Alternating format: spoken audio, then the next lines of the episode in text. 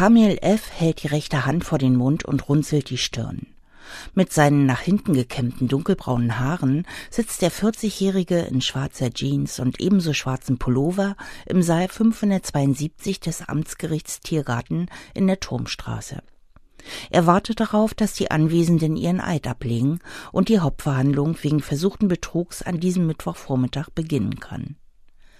Am 29. September vorigen Jahres soll Kamil F. gemeinsam mit einem oder mehreren unbekannten Komplizen versucht haben, sich rechtswidrig Vermögen zu verschaffen. Eine Komplizin soll ein älteres Ehepaar angerufen haben, um ihnen zu sagen, dass deren Tochter in einen Autounfall mit Todesfolge verwickelt gewesen sei. Um ihre Tochter zu befreien, müssten sie 76.000 Euro zahlen, die an Kamil F. übergeben werden sollten. Das Ehepaar habe den Betrug jedoch erkannt und den Angeklagten aus Stettin als Täter identifiziert. Dieser behauptet am Mittwoch, die Tat zu bereuen. Kamil F. blickt dem Geschädigten Edmund D. während seiner Aussage direkt in die Augen. Die Ehefrau des Rentners ist bei der Verhandlung aufgrund einer schweren Krankheit nicht anwesend, sagt D. Sie sei erst vor kurzem aus dem Krankenhaus entlassen worden. Edmund D. war 35 Jahre lang als Polizeibeamter tätig. Das wird auch an seiner Ausdrucksweise deutlich, als er dem Richter den Vorfall schildert. Kurz vor Prozessbeginn hatte er vor dem Saal noch darüber gesprochen und gelacht.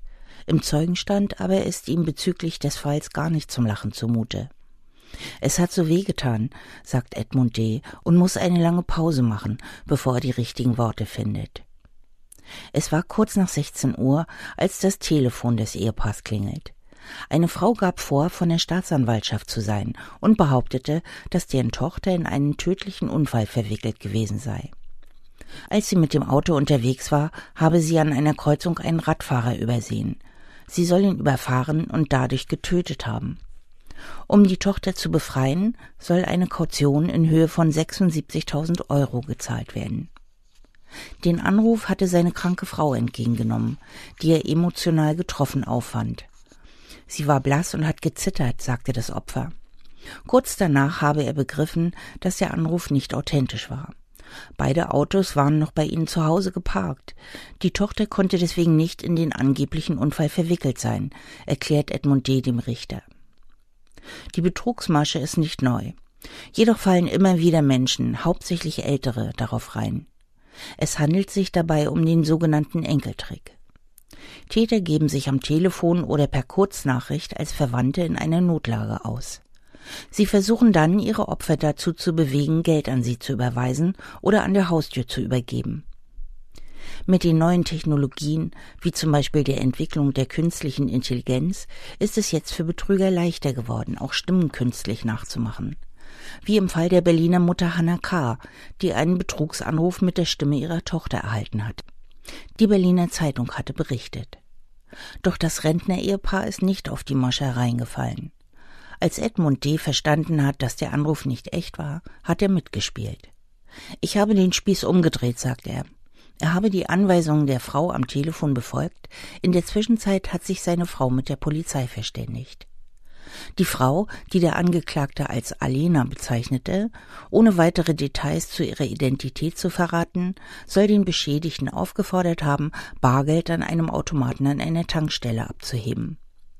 Ich musste sowieso Geld abheben, sagt Edmund D. und lächelt kurz. Danach wurde er an eine Adresse geschickt, wo er dem Angeklagten das Geld übergeben sollte.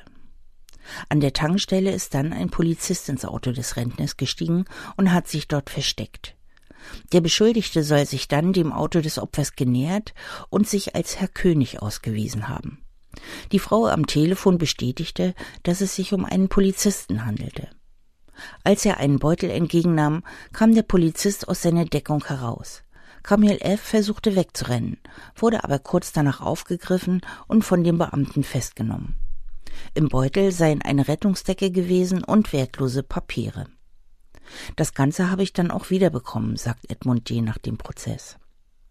Am selben Vormittag wird das Urteil verlesen. Kamil F. atmet schnell und unregelmäßig, als er auf die Worte des Richters wartet. Zwei Jahre Freiheitsstrafe bekommt Kamil F., die nicht auf Bewährung ausgesetzt werden können. Dies entspricht der Forderung der Staatsanwaltschaft.